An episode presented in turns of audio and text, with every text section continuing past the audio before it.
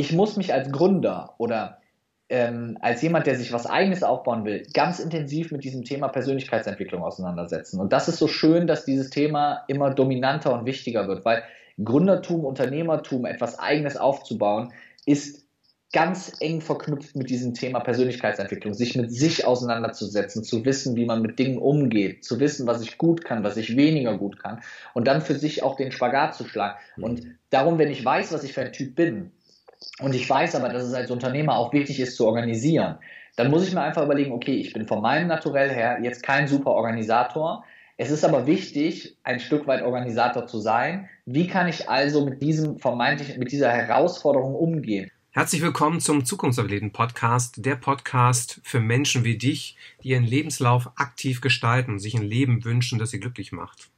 wenn dir diese Folge gefällt, freuen wir uns natürlich über eine positive Bewertung bei iTunes. Und ja, hier ist der Matthias von den Zukunftsathleten. Ich habe heute Deutschlands bekanntesten Start-up und Gründercoach zu Gast und als Coach in die Höhle der Löwen hat er viele Jahre die Kandidaten perfekt auf die Sendung vorbereitet und einige konnten dank ihm die entscheidenden oder die Investoren überzeugen und den entscheidenden Zuschlag bekommen.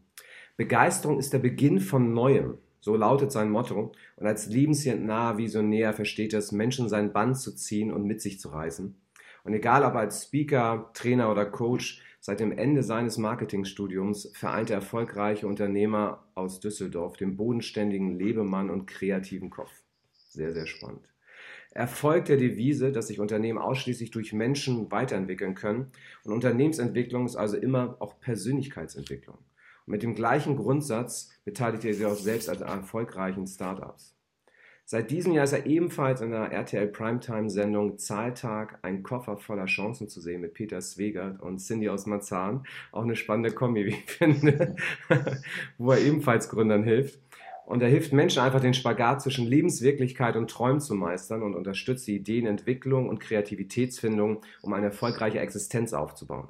Als Vortragsredner und Keynote-Speaker tourt Felix durch ganz Europa und begeistert sein Publikum. Auch sehr, sehr krass.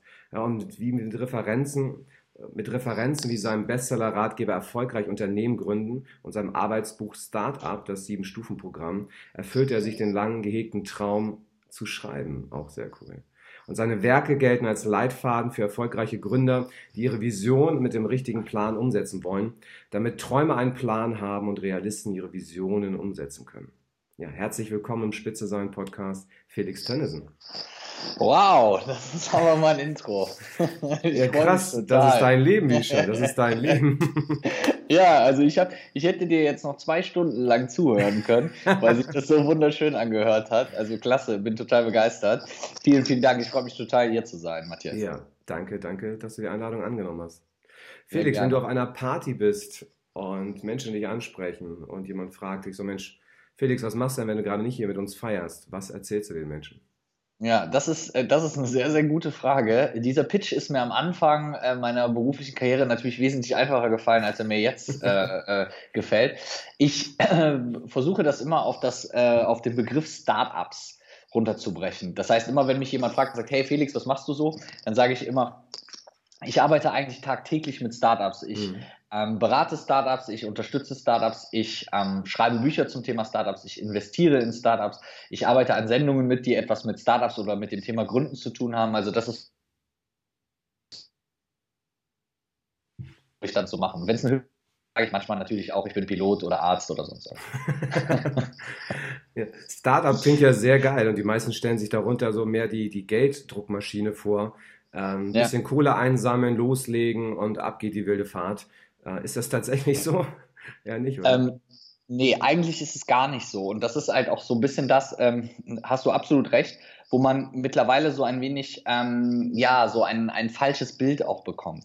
Also wenn ich ein Startup gründe oder wenn ich mich selber überhaupt selbstständig mache oder eine Existenz aufbaue, dann ist es nicht so, dass ich nach zwei Wochen Millionär bin. Ähm, erstens wäre dann, glaube ich, jeder ein Gründer. Mhm. Und zweitens ist es halt einfach auch logisch überhaupt nicht machbar. Das heißt, vor allem steht natürlich erstmal extrem harte Arbeit, auch viel Arbeit. Ähm, und ich kenne wenige Startups, die damit gestartet sind, zu sagen, okay, gut, ich muss jetzt erstmal wenig arbeiten und ich lege mich auf die Couch und dann funktioniert das alles von selber. Ähm, das ist ja in der Regel überhaupt nicht der Fall. Von daher, ähm, es ist schön für sich selber so eine Vision, so ein Ziel zu haben. Und das kann natürlich auch sein, irgendwann reich zu sein, viel Geld zu haben oder sonst was. Aber vor alledem steht natürlich erstmal das Ackern. Und äh, dieses Ackern muss ich erstmal bewältigen, um da überhaupt hinzukommen. Ein Startup ist ja auch meist mit hohem Risiko verbunden, wo ja auch häufig dann auch andere Investoren dranhängen. Das heißt, es kann schnell schiefgehen. Du verlierst Geld, meistens nicht nur dein eigenes, sondern auch das von anderen. Ähm, und die Angst zu scheitern, merke ich auch immer in meinen Vorträgen, auch bei meinen Teilnehmern, ist häufig das, das, das Größte, was einen zurückhält. Also aus meiner Sicht die größte Erfolgsblockade. Was rätst du Leuten, wenn die ein Startup gründen wollen? Wie gehen die auch mit so einer Angst um, so nach dem Motto, boah, was kann da alles schiefgehen? Also erstmal finde ich es persönlich immer extrem wichtig, ähm, sich vorzustellen, die meisten Startups und die meisten Gründer scheitern. Das klingt jetzt erstmal sehr demotivierend, aber eigentlich, wenn man das versucht mit so einem gewissen Rationalismus zu betrachten, dann kann man sich erstmal sagen, okay, die meisten sind also nicht erfolgreich. Mhm. Das heißt, wenn ich auch nicht erfolgreich bin, gehöre ich vermeintlich zu der sowieso schon größeren Gruppe. So. zu den 90 Prozent oder so, ne? Genau. So, und das finde ich ist immer schon mal, ne, wie als würde man sagen, die meisten von uns werden es nie schaffen, einen Mount Everest zu besteigen. Mhm. Also wenn ich es nicht schaffe und währenddessen aufbrech, äh, aufgebe oder vielleicht gar nicht loslege, ähm, dann gehöre ich erstmal zu einer größeren Gruppe. Und das, finde ich, nimmt einem persönlich manchmal so ein bisschen den Druck aus dieser ganzen Ges Geschichte raus. Mhm. Und wenn ich für mich akzeptiere, dass ein Scheitern der sogar normale Weg wäre, ähm, dann kriege ich vielleicht sogar noch eine zusätzliche Motivation zu sagen, okay, gut, und dann will ich es schaffen, eben nicht wie alle anderen zu scheitern, sondern erfolgreich zu sein. Aber ich finde, diese, diese Akzeptanz ist das Aller, Allerwichtigste. Und wenn man sich viele erfolgreiche Gründer anschaut, dann sind das Gründer, die beim, die schon ein zweites oder ein drittes oder ein viertes Mal gründen und eben ihre Learnings aus diesen ersten Gründungen sozusagen mitgenommen haben. Was meinst du denn, Felix? Warum, warum scheitern überhaupt 90 Prozent der Existenzgründer? Was ist der Hauptgrund, warum die alle scheitern? Also ich würde sagen, es gibt zwei Hauptgründe. Einer ist so ein harter Fakt und einer ist ein etwas weicherer Fakt. Okay. Ähm, wir fangen mal mit dem harten Fakt an. Ich formuliere es mal etwas provokant. Ähm, die meisten Gründer können keinen Vertrieb.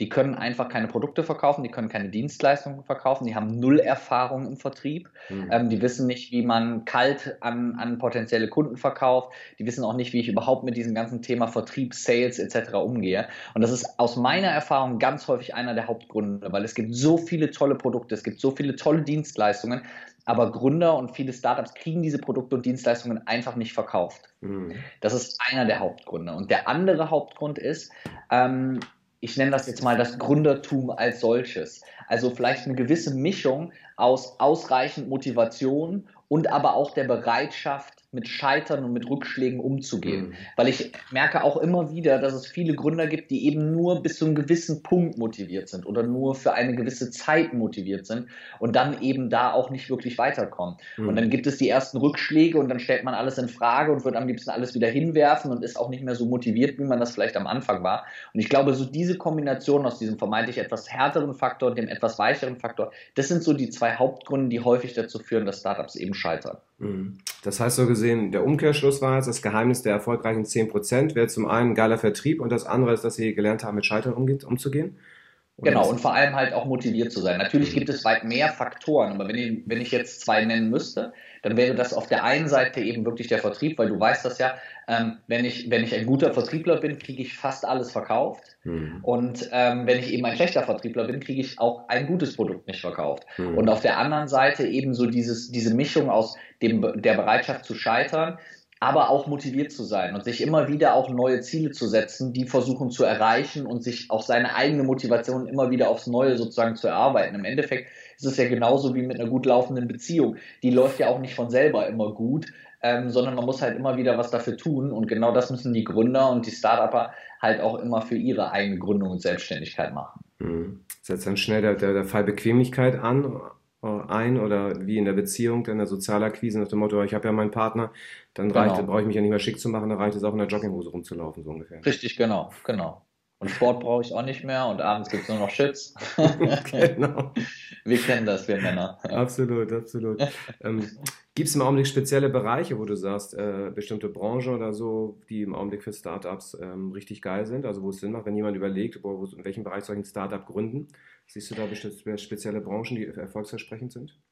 Klar, also ich sag mal, aufgrund der Digitalisierung hat es natürlich eine massive Veränderung gegeben. Und was ich ganz wichtig finde, bevor ich vielleicht was zu der Branche sage, es war noch nie so einfach wie jetzt. Mhm. Du hast so viele Möglichkeiten, du kannst so viel Content bekommen, du kriegst so viele Filme, Videos, kostenlose Produkte. Es war noch nie so einfach, ein eigenes Unternehmen zu gründen, ohne bestimmte Auflagen erfüllen zu müssen, wie das zu unserer jetzigen Zeit ist. Das heißt, die Entschuldigung zu sagen, boah, der ganze Gründungsaufwand ist für mich viel zu aufwendig und das ist viel zu anstrengend und sonst irgendwas, die würde ich nicht mehr gelten lassen. Jemanden, mhm. für den der Aufwand jetzt gerade aktuell zu hoch ist, der ist dann vielleicht auch einfach kein Gründer. Und die Digitalisierung hat einfach dazu geführt, dass du ja mittlerweile extrem viele einfache Möglichkeiten hast. Du kannst Produkte direkt von Herstellern beziehen und die selber verkaufen. Ähm, du kannst dir bestimmte neue Modelle, Plattformen etc. zunutze machen, ohne wirklich eigene Produkte zu haben und trotzdem erfolgreich zu sein.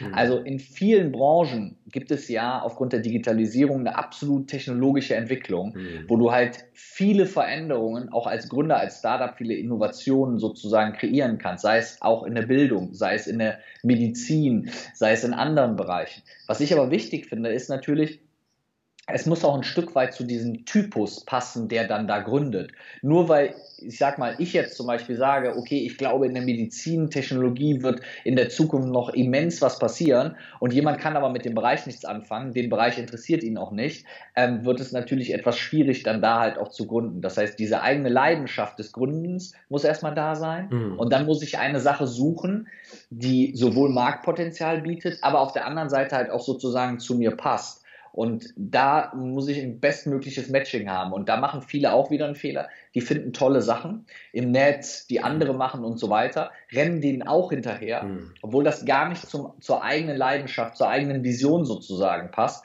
Und ähm, dann, ich kann mir natürlich immer gut Dinge abschauen, aber das sollte ich auch nur bis zu einem gewissen Punkt machen. Mhm. Das heißt, eher abschauen, was die Strategien betrifft, aber wirklich die eigenen, die eigenen Ideen und wirklich das, wo die Leidenschaft hinterhängt, wirklich das voranzutreiben, weil du da auch weißt, da wirst du auch die Windskraft entwickeln, auch die Widerstandsfähigkeit, um dann am Ende vielleicht auch erfolgreich zu sein. Genau, wenn ich jetzt zum Beispiel vorher Kfz-Mechaniker war und sehe aber, alle machen jetzt gerade was mit Bitcoins und ich fange dann an, auch was mit Bitcoins zu machen, weil alle was mit Bitcoins machen, vielleicht sollte ich lieber darüber nachdenken, wie kann ich diese Stärken, die Erfahrungen, die ich aus meiner Kfz-Mechaniker-Tätigkeit sozusagen schon sammeln durfte, wie kann ich die bestmöglich einsetzen, um damit langfristig auch erfolgreich zu sein. Hm. Super. Wenn wir mal zurückblicken, den, den, den kleinen Felix, den es ja auch irgendwann mal gab, ähm, wie ist der kleine Felix überhaupt damit in Verbindung gekommen? Also bist du in einem Unternehmerhaushalt äh, irgendwie aufgewachsen oder wie, wie, wie sah das bei dir aus? Also ähm, bei mir war immer, was das angeht, ein großes Vorbild mein Großvater. Mein Großvater war auch Unternehmer. Mein Großvater hat eine, eine Firma für die Herstellung von Heizkesseln sozusagen ins Leben gerufen und ich habe schon als kleiner Zwölfjähriger quasi immer irgendwie damit gearbeitet. Am Anfang durfte ich so das Firmengelände sauber machen und Unkraut entfernen und Rasen mähen.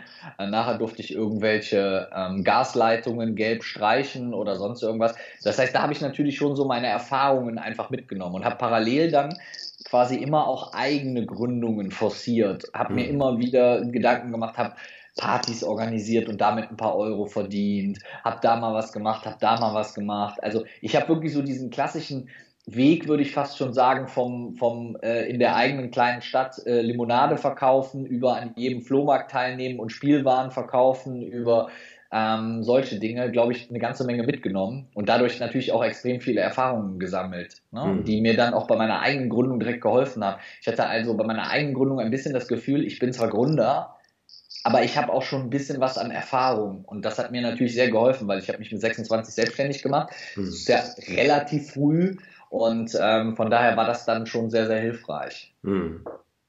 Und warst du denn auch wirklich, also von Grund auf dann wirklich auch schon, also als du kleiner warst, ab der Sandkiste schon ziemlich äh, selbstbewusst und auch risikobereit?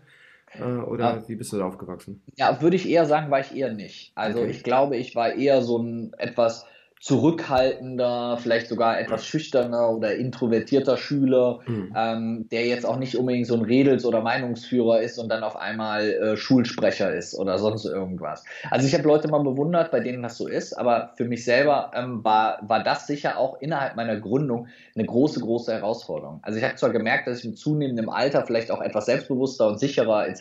werde, aber äh, trotzdem hatte ich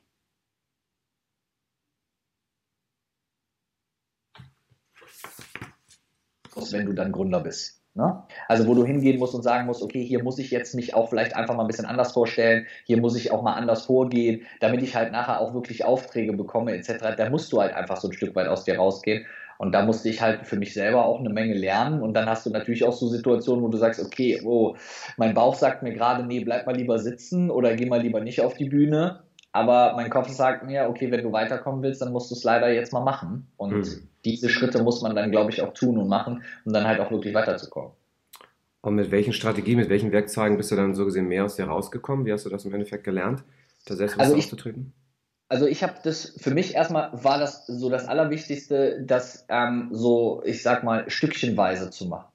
Also dass ich das, ich wusste, okay, gut, oh, jetzt vor anderen Leuten irgendwie Vorträge halten, fand ich jetzt in der Schule nicht so besonders toll. Ähm, dann hattest du irgendwann im Studium, hast du so die ersten ein, zwei Vorträge gehalten vor irgendwie deinen, deinen Studienkollegen. Das war dann irgendwann okay.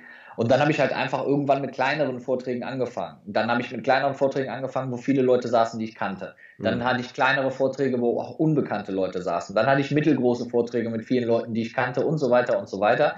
Bis du dann halt irgendwann mal sagen kannst, so und jetzt habe ich Vorträge, da sitzen, keine Ahnung, 10.000 Leute und ich kenne überhaupt niemanden und ähm, ich fühle mich trotzdem sicher. Mhm. Das war für mich ein ganz wichtiger Faktor. Und der zweite Faktor, der für mich sich, äh, ganz, ganz persönlich auch wichtig war, war, sich so auch ein Stück weit darauf zu verlassen, was man kann und was man mhm. ist. Ähm, also so für sich sein eigenes Selbstwertgefühl sozusagen wie so als, als äh, inneres Energiezentrum zu nutzen, ne? wie so ein kleines Kraftwerk, was ein, in einem sozusagen sozusagen tickt. Das musste aber auch für mich auch erstmal musste da so eine gewisse Mindset-Veränderung einfach stattfinden, dass ich für mich selber sagen konnte und irgendwo mich vor den Spiegel stelle und sage, Felix, das, was du kannst, das ist schon super, das ist klasse, das ist absolut, du hast total die Berechtigung, darüber zu sprechen und total die Berechtigung, da äh, auf Vorträge zu sein. Am Anfang habe ich immer gedacht, ja, aber es gibt ja so viele, die können das viel besser und es gibt viele, die sind viel älter und es gibt viele, die haben viel mehr Erfahrung und, und, und. Ähm, und man fängt dann an, immer sich mit anderen zu vergleichen mhm. und hat immer so, dass man das Gefühl hat, die anderen sind zehn Stufen über mir. Mhm. Aber das wird in allen Bereichen immer so sein. Also wenn man mal das Beispiel Instagram oder ähnliche Sachen nimmt, wenn ich dann denke, ja, jetzt habe ich 16.000 Follower, aber manche haben 40.000, manche haben 100.000, manche haben 500.000, aber dafür habe ich ja andere Sachen. Hm. Dafür habe ich andere Sachen, die ich vielleicht besser kann. Dafür habe ich andere Sachen, wo ich vielleicht Stärken habe. Hm. Und dann muss man das immer mit so einem gesunden äh, Rationalismus betrachten hm. und ähm, Realismus betrachten. Und das habe ich dann für mich äh, selber auch so ein Stück weit versucht. Und diese Kombi aus diesen kleinen drei, vier Sachen haben dann nachher dazu geführt, dass ich mir gedacht habe, hey Felix, eigentlich kannst du das ganz gut. Und da sitzen jetzt auch erstmal nicht ganz so viele Leute, wir probieren das mal aus. Und selbst wenn es nicht klappt, dann hat es nicht funktioniert. Und nachher habe ich gemerkt, dass es mir zunehmend immer mehr Spaß gemacht hat. Gerade auch so dieses Keynote-Speaker sein hat mir immer mehr Spaß gemacht. Und dann habe ich halt nachher gemerkt, okay, hey, das ist doch super. Und jetzt habe ich es schon so, dass ich mir denke, okay, ähm, jetzt bin ich nächste Woche auf Mallorca ähm, und habe keinen Vortrag in der Woche und finde das schon fast so ein bisschen schade und denke mir so, boah, nächste Woche hast du gar keinen Vortrag, wie schade. Ich würde mich jetzt so freuen, wenn du jetzt hier einen Vortrag hast. Ja. Und so entwickelt sich das. Und dann lacht das ältere Ich manchmal ein wenig über das jüngere oder lächelt es freundlich an mhm. und denkt so, guck mal, wie witzig, wie sich das verändert hat. Ja, spannende, spannende Entwicklung. Ja. Ne? Vom nicht Vorträge halten, Vorträge halten wollen hin dann äh, zu dem, der, ja. der es vermisst, äh, ja, einmal in der Woche oder in der Woche nicht ja. mehr auftreten zu dürfen. Du hast es angesprochen, ähm, das, das Thema Studium. Du hast ja Marketing studiert. Ähm, wie bist du dazu gekommen, dann nach dem Abitur? Das zu machen? Genau, also ich habe ich hab nach dem Abi ja noch Zivildienst gemacht, mhm. ähm, was man in meinem Alter ja auch noch machen musste, ähm, wobei das für mich super war. Also das war für mich so eine totale Findungszeit, äh, wo was ich total gemacht? froh war. Ähm, ich habe ähm, zwei Sachen gemacht. Ich habe einmal Essen auf Rädern umgefahren. Mhm und habe mich noch ähm, um einen älteren Herrn, der mal einen Schlaganfall hatte und äh, viele Dinge nicht mehr selber machen konnte, ähm, gekümmert. Und das hat mein, ich glaube, meinen persönlichen Horizont äh, nach dem Abi, äh, okay, wir gehen nur in Clubs und ich gehe nur ins Fitnessstudio, hat das, glaube ich, massiv geformt und mhm. verändert. Also es war eine sehr, sehr große und äh, Erfahrung, für die ich sehr, sehr dankbar bin. Und habe mir dann während dieses, ähm, während des Zivildienstes lange überlegt, was ich studieren konnte. Und für mich war eigentlich, das muss ich schon sagen, immer klar, dass ich irgendwann was Eigenes haben will.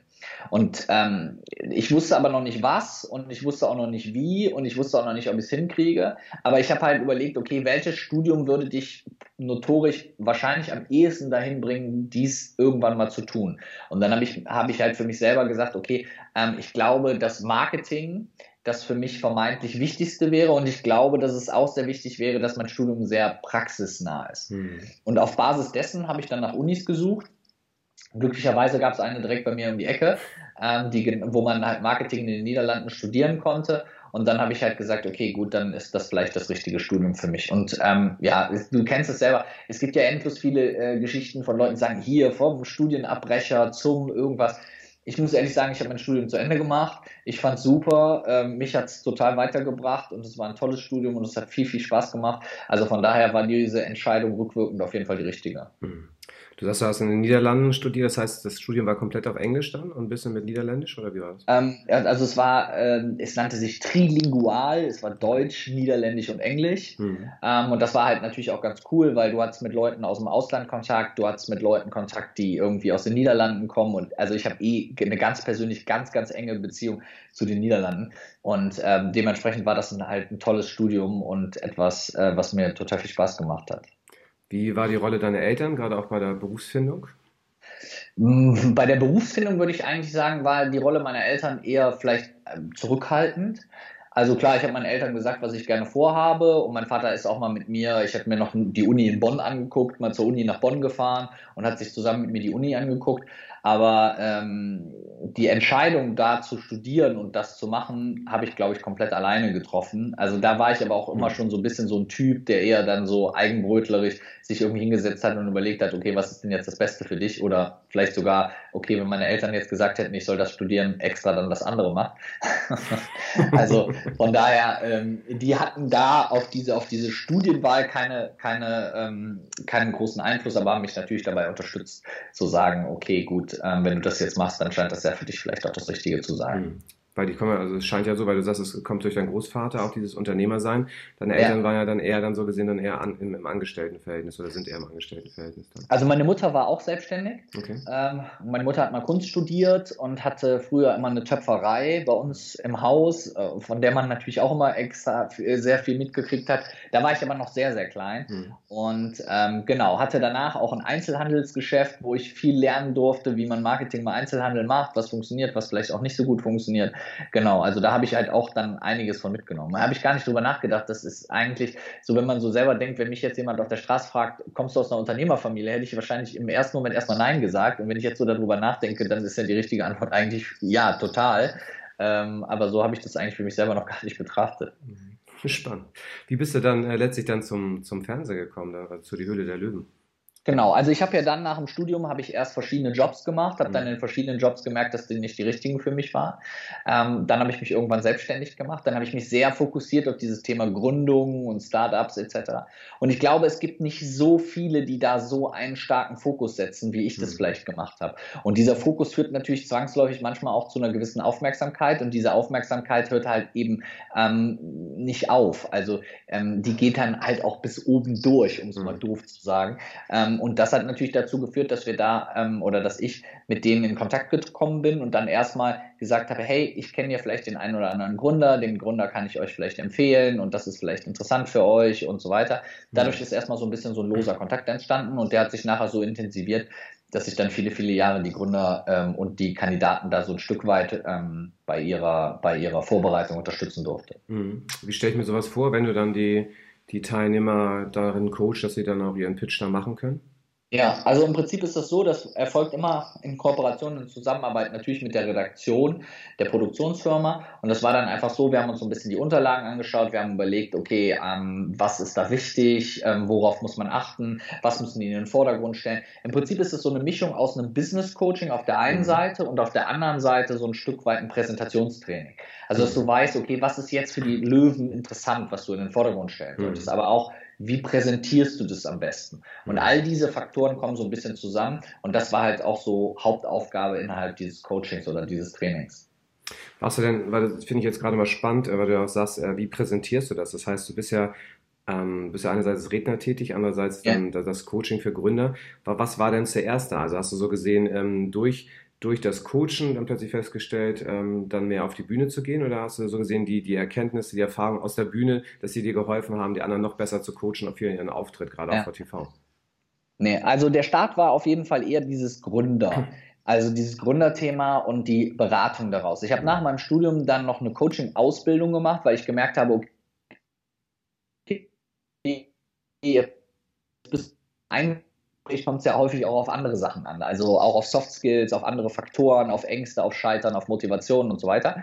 Dann habe ich mich da mit dem Thema noch auseinandergesetzt und das war sozusagen meine Basis. Und dann bin ich hingegangen und habe dann quasi eigentlich relativ klassisch, wie, wie viele Berater das auch machen. Also zu der Zeit hätte ich mich auch Berater genannt mhm. ähm, und bin hingegangen und bin dann vom Berater auf die Bühne und habe dann erstmal mein Wissen weitergegeben. Habe dann gemerkt, dass es mir Spaß macht und habe dann gemerkt, okay, es geht gar nicht mal nur unbedingt darum, jetzt immer hier irgendwie hochkarätiges Wissen weiterzugeben, sondern es geht vor allem auch darum, dem Publikum eine gute Zeit zu bescheren, die Leute so ein Stück weit zu begeistern, eine gute Stimmung zu machen, Anekdoten, Storytelling zu nutzen, was auch mhm. immer. Und dann hat sich das auf der Schiene immer weiterentwickelt und mit der Zeit ist es auch so ein bisschen so geworden, dass die Beratung immer weniger geworden ist. Also ich berate nur noch ganz, ganz, ganz wenige Startups und Gründer ziemlich exklusiv und dass der Anteil der Speakings und Trainings in Unternehmen viel, viel größer geworden ist. Mhm. Und so hat sich dann halt auch so ein bisschen so das eigene Produktportfolio mit der Zeit verändert. Mhm, spannend. Was war denn so aus deiner Sicht so die, die, die coolste Geschäftsidee, die bei die Höhle der Löwen, die du begleiten durftest? Also wir hatten ähm, viele, viele sehr, sehr spannende Ideen. Das Interessante finde ich immer, ähm, ist ja, wie du, wie du jetzt coole Ideen definieren würdest. Also ähm, sagt man jetzt so die, die erfolgreichste, eine der erfolgreichsten zum Beispiel, die wir hatten, waren Little Lunch. Das waren diese kleinen Suppen, ähm, wo auch viele rein investiert haben, die man da bestellen konnte. Aber eigentlich von der Produktinnovation jetzt hier kein, kein, mhm. kein, kein, kein, kein Weltwunder. Ne? Mhm. Ähm, dann hatten wir andere Sachen, wie zum Beispiel die Einhornkondome, die ihr Produkt einfach, die keinen Zuschlag gekriegt haben, aber die ihr Produkt auf eine sehr provokante Art und Weise als Einhorn verkleidet, sehr witzig sozusagen in der Sendung präsentiert haben. Also auch da wieder komplett anders. Und dann hatten wir natürlich auch Ideen, die ähm, sehr, sehr persönlich waren. Also wo, wo eine Mutter für ihre Tochter ähm, ein Gerät entwickelt hat, was ihr gesundheitlich sozusagen hilft, weil die Tochter schwer krank ist, etc. Mhm. Also ich finde, das ist, ich tue mich da immer extrem mhm. schwer zu sagen, so das war jetzt so die eine Idee, mhm. sondern ich glaube, wir hatten Sachen, die haben im Marketing sehr, sehr viel richtig gemacht. Wir hatten Sachen, die haben in der Produktentwicklung sehr, sehr viel richtig gemacht. Wir hatten Sachen, die ungewöhnlich und sehr, sehr provokant vielleicht gepitcht haben. Hm. Und ich glaube, gerade so diese Mischung macht es dann halt auch aus, ob so eine Sendung dann halt erfolgreich ist oder nicht, weil du einfach denkst, okay, äh, was machen die denn da gerade? Oder ähm, einfach äh, äh, dir überlegst, mein Gott, wie sind die denn auf diese coole Idee gekommen? Hm. Das heißt für einen auch selber, wenn du so gesehen Gründer bist und du willst halt äh, Investoren überzeugen, da wirklich drauf zu achten, okay, auf Faktoren wie einerseits, wie, erstmal, wie cool ist das Produkt, wie kann ich es einfach cool darstellen, ähm, ja, wie verkaufe ich mich insgesamt auch, wie geht das ja. ganz anders. Es sind viele Faktoren, die da wirklich eine Rolle spielen, um am Ende erfolgreich zu sein. Total. Und der Punkt ist, viele Gründer, also das ist ja klassisch wie wenn du Präsentationstraining gibst. Wenn du Präsentationstraining gibst, dann ist das allererste und eigentlich das Wichtigste, was du den Leuten erzählen musst, ist, ähm, Leute, es kommt nicht auf den Inhalt an, sondern es kommt vor allem darauf an, wie du den Inhalt präsentierst. Also wie stellst du das dar? Wie verpackst du das? Welche Dinge machst du dir zu nutzen? Und das ist halt bei Investoren auch ein ganz wichtiges Thema. Und viele Leute denken immer nur über den Inhalt nach. Ah, was habe ich denn für ein Produkt? Ist das Produkt gut? Wie kann ich das Produkt darstellen? Und so weiter. Aber es kommt vor allem auch darauf an, über die persönliche Beziehung zu den Investoren zu kommen. Das, äh, die ein Stück weit zu begeistern, das Feuer zu entfachen, sie zu motivieren, die mitzunehmen. Natürlich muss hinten dran auch etwas stehen, was Fleisch am Haken hat. Aber das ist sozusagen erstmal der allererste Schritt. Das heißt, wenn ich da zum Beispiel mit Gründern und Startups was mache, dann mache ich als allererstes erstmal mit denen Trainings, dass wir versuchen, ähm, dass sie den Gegenüber so ein Stück weit abholen, dass sie den begeistern, dass sie den mitnehmen, welche Sachen in der Präsentation wichtig sind. Und dann gehen wir in einem zweiten Schritt erst auf den eigentlichen Inhalt ein, zum Beispiel das Produkt, die Idee, die Finanzierung oder wie das Marketing funktioniert. Hm. Spannend. Eine Sache, die mich auch brennend interessiert, ist, ähm, wie sind deine Erfahrungen? Was sind häufig die, äh, welche Ideen sind häufig die erfolgreicheren? Die, die, bei denen große Steine im Weg lagen, die aus dem Weg geräumt werden mussten, oder bei denen, bei denen ja schon allen vorher klar war, dass das erfolgreich wird? Gibt es ja tatsächlich, hm. kann man das so sagen? Gibt es da Unterschiede? Ja, also es gibt natürlich Ideen, wo du viele, viele Sachen aus dem Weg räumen musst, wo du Auflagen erfüllen musst, wo du große Finanzierungen realisieren musst und so weiter. Aber ähm, die Frage ist halt, also ich glaube, die ganz, ganz, ganz großen, erfolgreichen Ideen, das sind sicher Sachen, wo auch vielleicht am Anfang in der Vorbereitung manchmal auch etwas mehr an Arbeit eingeflossen ist. Mhm. Aber ich will auch nicht verhehlen, dass, man, dass es ja bestimmte Ideen gibt, wenn man sich jetzt mal so Sachen anguckt, wenn man mal so was ganz anderes wie Post-its, einfach ein gelber Zettel, wo hinten ein bisschen Klebestreifen dran ist.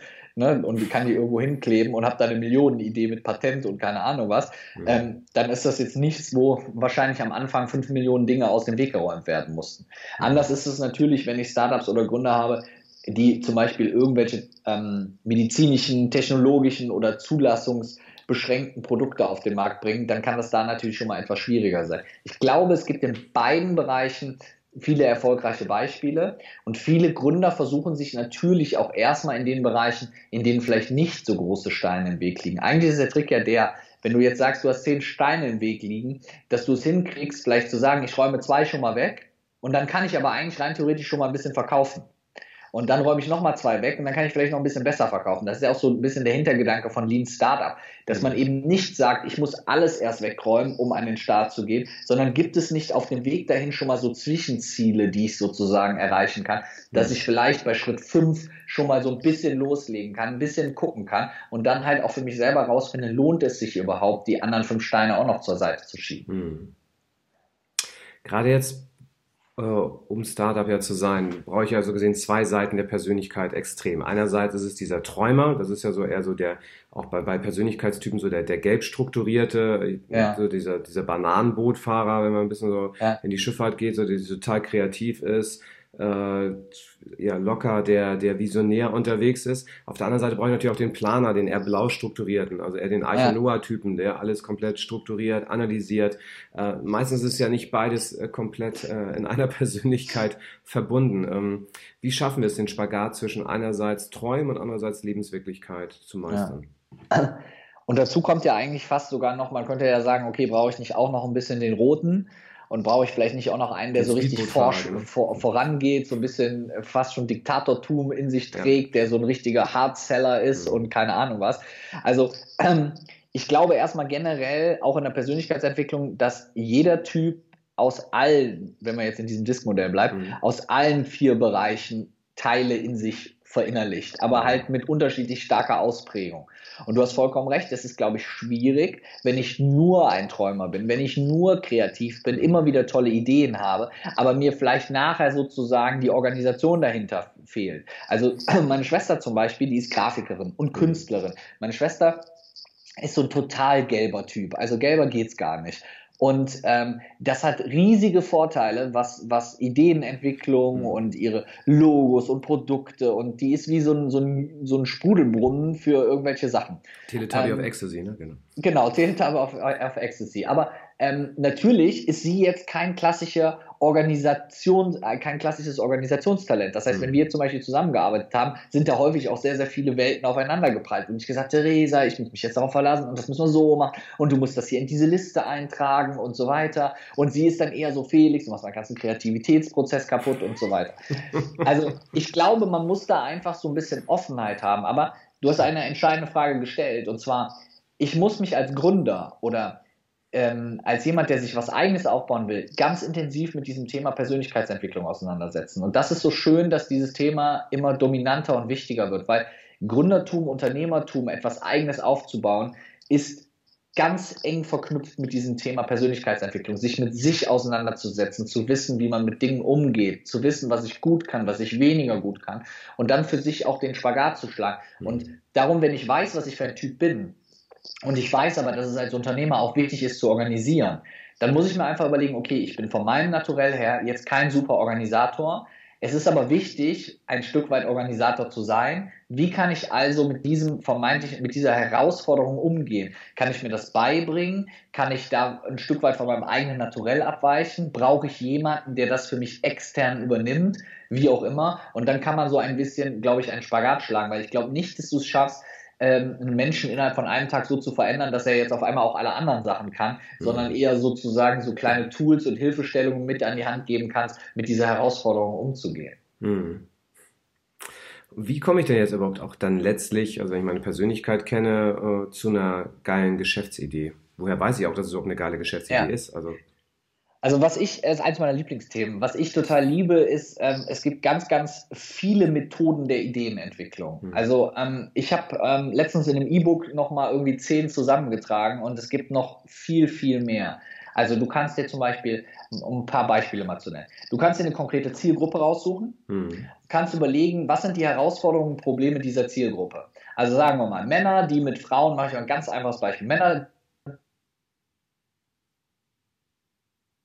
anderen in den nächsten, in den nächsten Laden wollen und die Männer immer wie blöd in den Läden stehen und gucken und nicht wissen, was sie machen sollen.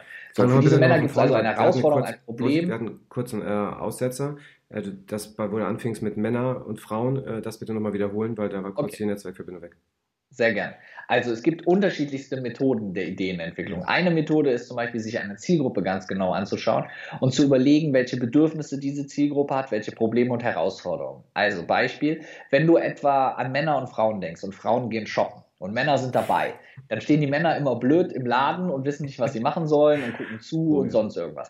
Da existiert also eine gewisse Herausforderung oder ein gewisses Problem könnte man für diese Männer nicht irgendein Produkt, eine Dienstleistung, irgendetwas anderes entwickeln, dass die Männer diese Zeit etwas mehr genießen können, dass es etwas toller ist oder sonst was. Was weiß ich, von einer Männerspielecke im, in, in den Frauen-Klamottengeschäften äh, oder sonst irgendwas. Oder Leute, die immer wieder ins Fußballstadion gehen, aber eigentlich totale Bandscheibenprobleme haben und deswegen totale Rückenschmerzen haben, wenn sie jedes Mal auf diesen Plastiksesseln sitzen müssen. Mhm. Also eine Zielgruppe zu fokussieren, zu überlegen, welche Herausforderungen diese Zielgruppe hat und daraus ein Produkt zu kreieren. Das ist zum Beispiel ein Ansatz. Ein anderer Ansatz kann aber zum Beispiel auch der sein, einfach, ähm, ich sag mal, in der Welt ein wenig umherzureisen, sich anzugucken, was es in anderen Ländern gibt und dann zu überlegen, welche von diesen anderen Dingen würden auch bei uns Sinn machen. Hm. Dritte Möglichkeit, um mal noch eine zu sagen, ist, sich bestehende Produkte anzuschauen. Also ich habe zum Beispiel mein Handy, gucke mir das Handy an und überlege dann, wie kann ich dieses Produkt in irgendeiner Form besser oder anders machen?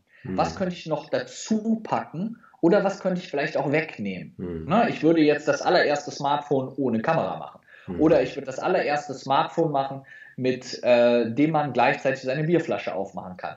Oder ich weiß es nicht was. Also Methoden der Ideenentwicklung gibt es immens viele, richtig, mhm. richtig viele. Und ich muss die einfach so ein bisschen nutzen. Und dann im zweiten Schritt, zweite Teilfrage von dir, ähm, natürlich mir auch überlegen, macht diese Idee, die ich da gerade entwickelt habe, Sinn?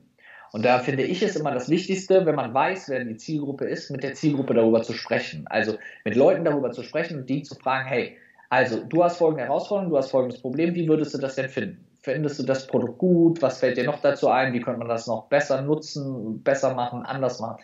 Also andere in diesen Entwicklungsprozess so ein Stück weit mit einzubeziehen, kann da sehr hilfreich sein. Natürlich kann man sich auch klassische Marktdaten anschauen, man kann sich Umsätze von potenziellen Konkurrenten angucken, man kann sich überlegen, wie groß der Markt insgesamt ist, kann sich anschauen, wie viele Marktteilnehmer gibt es denn mhm. im Markt da schon, macht es Sinn für mich da reinzugehen. Also auch da gibt es extrem viele Methoden, das sozusagen zu machen. Also immer eine Mischung aus der Entwicklung und immer der Bewertung.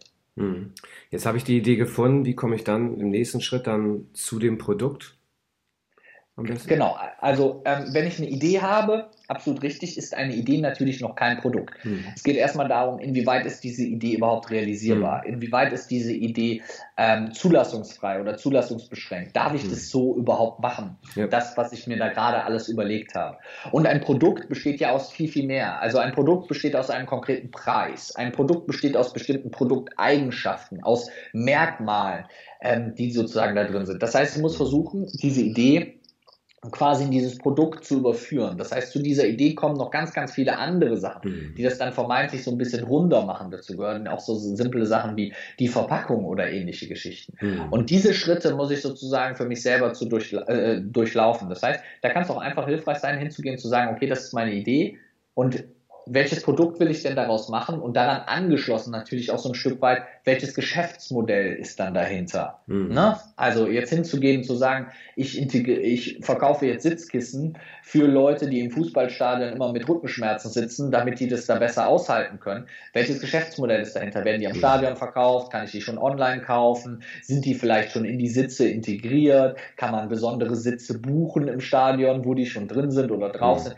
Da gibt es ja die unterschiedlichsten Möglichkeiten. Und so entwickelt sich halt aus dieser Idee nachher ein Produkt mit angeschlossenem Geschäftsmodell.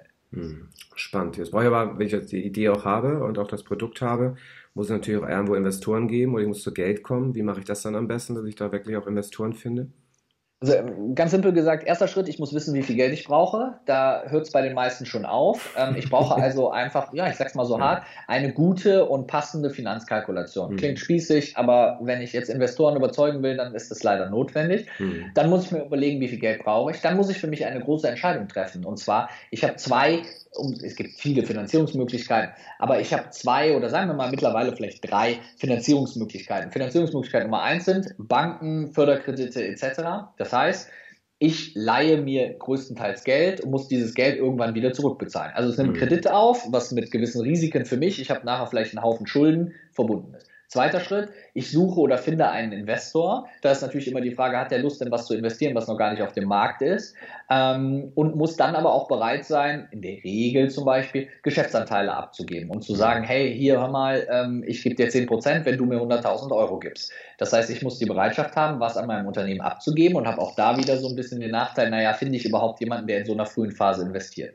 Oder drittes Beispiel ähm, ist, ich nutze in irgendeiner Form die Crowd. Also ich mhm. mache entweder Crowdfunding oder ich mache Crowdinvesting. Das heißt, ich stelle mein Produkt online zur Verfügung, sage, hey, das ist meine Idee, habt ihr nicht Lust da rein zu investieren? Verschiedene Leute können mir da verschiedenes Geld geben. Also ich finanziere mich eher über viele kleine Beträge als jetzt über einen großen Investor. Mhm. Oder ich stelle meine Produkte in Aussicht und sage, hey, ich habe dieses Sitzkissen entwickelt für, den, für das Fußballstadion. Wenn du mir jetzt 20 Euro gibst, kriegst du später, wenn das Produkt da ist, das Sitzkissen. Wenn du mir 50 Euro gibst, kriegst du das Sitzkissen mit deinem Namen drauf. Und wenn du mir 500 Euro gibst, dann kriegst du das Sitzkissen in Gold mit einer goldenen Naht. Keine ja. Ahnung. Also das sind so die drei klassischen Wege. Also erster Schritt, wissen, wie viel Geld man braucht. Zweiter ja. Schritt, überlegen, welcher dieser Wege für mich der richtige ist. Und dann in einem dritten Schritt hinzugehen und diesen Weg einzuschlagen. Bei einer Bank ist es in erster Linie der Businessplan. Bei Investoren ist es vor allem das Thema Investoren rausfinden und denen die Pitch-Decks schicken.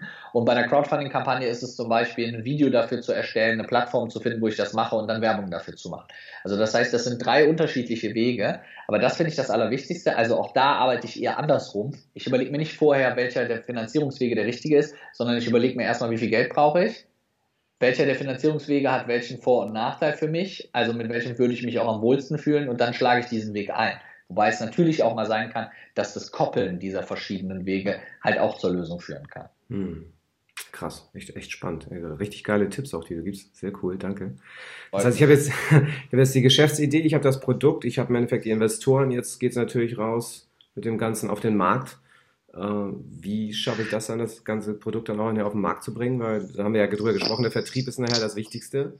Ja, ja, jetzt, jetzt, äh, jetzt wird jetzt wird's spannend. Jetzt wird's spannend. Also das ist im Prinzip so ähnlich wie, wie kann man sich das gut, gut vorstellen? Du würdest dir vorstellen, du gehst, gehst abends auf ein Gala-Dinner. Ne? Mhm. So, du gehst abends auf ein Gala-Dinner, du ziehst dir den schönsten Smoking an, du stehst im Badezimmer, du machst dir die Haare, du rasierst dich noch, du äh, äh, cremst dich ein, du machst, sorgst dafür, dass du wirklich top gestylt bist, du steckst dein Einstecktuch, deine Brille und so weiter, du machst, du machst. Das ist die Vorbereitung der Gründung. Und dann gehst du raus und draußen ist Sturm, Hagel und Regen. Du wirst klatschnass, deine Haare fliegen total durcheinander, dein ganzer Bart, alles sieht ganz fürchterlich aus. Das ist der Markt. Mhm. So. Und ähm, im Endeffekt ist das wirklich das Allerwichtigste. Ich muss mich darauf vorbereiten, dass ich mich zwar vorbereiten kann, aber dass es nachher trotzdem immer ein Stück weit anders kommt, als man es vorher geplant hat. Hm. Dennoch sollte ich nicht auf die Planung verzichten, damit ich zumindest schon mal so ein paar Sachen weiß. Also ich habe mir den Wetterbericht angeguckt, ich weiß eigentlich, dass es regnet. Ich habe einen Schirm mitgebracht, es weht zwar auch unter den Schirm, aber ich wäre nicht ganz so nass, wie ich vielleicht nass geworden wäre, wenn ich keinen Schirm dabei gehabt hätte. Hm. Das heißt, da muss ich mich einfach so ein bisschen so ein Stück weit darauf vorbereiten. Ich muss auch die Bereitschaft haben, dass der Markt mein Produkt vielleicht am Anfang noch nicht so annimmt, wie ich mir das selber gerne vorgestellt hätte und da halt auch einfach so ein Stück weit vielleicht noch ein bisschen weiter und ein bisschen mehr arbeiten muss, das Produkt nochmal nachjustiere, nochmal ein bisschen nachbessere. Das kann auch relativ schnell schon der Fall sein. Aber da muss ich eben diese Bereitschaft haben, auch von meinem eigenen Weg manchmal so ein Stück weit abzuweichen und zu sagen, ja, ich wollte es so und so machen. Scheinbar funktioniert es aber so im Markt nicht. Also muss ich das nochmal ein bisschen anders machen, weil ich konzipiere die Produkte und Dienstleistungen ja nicht für mich, mhm. sondern ich konzipiere die für einen Markt, für andere Leute. Mhm. Und das ist auch so eine Mindset-Veränderung, die viele Gründer machen müssen,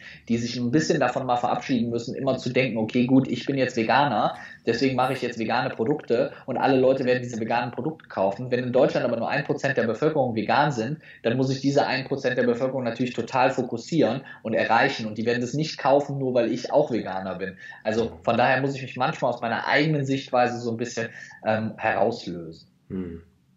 Krass. Sehr, sehr spannend. Sehr, sehr spannend. Ja, einiges an Arbeit, aber einiges an Potenzial ja. auf jeden Fall drin. Ne? Und cool. Stell dir jetzt mal vor, Felix, ähm, du bist ja schon einen Tick älter als 18 jetzt. Ja. Aber stell dir mal vor, du würdest dein 18-jähriges Ich treffen und der 18-jährige Felix kommt zu dir und sagt, Felix, was sind denn aus deiner Sicht die Top 3, die, die absoluten Spitzentipps, wie ich in der Hälfte der Zeit dahin komme, wo du heute stehst? Was antwortest du? Okay, also Tipp Nummer 1 wäre,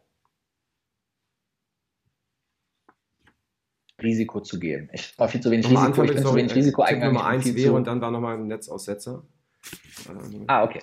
Also ähm, Nummer eins wäre klassisch, äh, ich würde meinem jüngeren Ich sagen, sei mal bereit, ein bisschen mehr Risiko einzugehen. Mach mal ein bisschen mehr Risiko, sei mal offener für Entscheidungen, geh diese Wege einfach mal, sei auch mal mehr bereit, an der einen oder anderen Stelle etwas zu investieren. Das wäre das allererste, weil ich glaube, ich habe zu wenig, in vielen Situationen bin ich zu wenig Risiko gegangen und ich glaube, wenn ich da etwas mehr Risiko gegangen wäre, hätte auch nicht alles zwangsläufig geklappt, aber ich wäre, glaube ich, etwas schneller vorangekommen.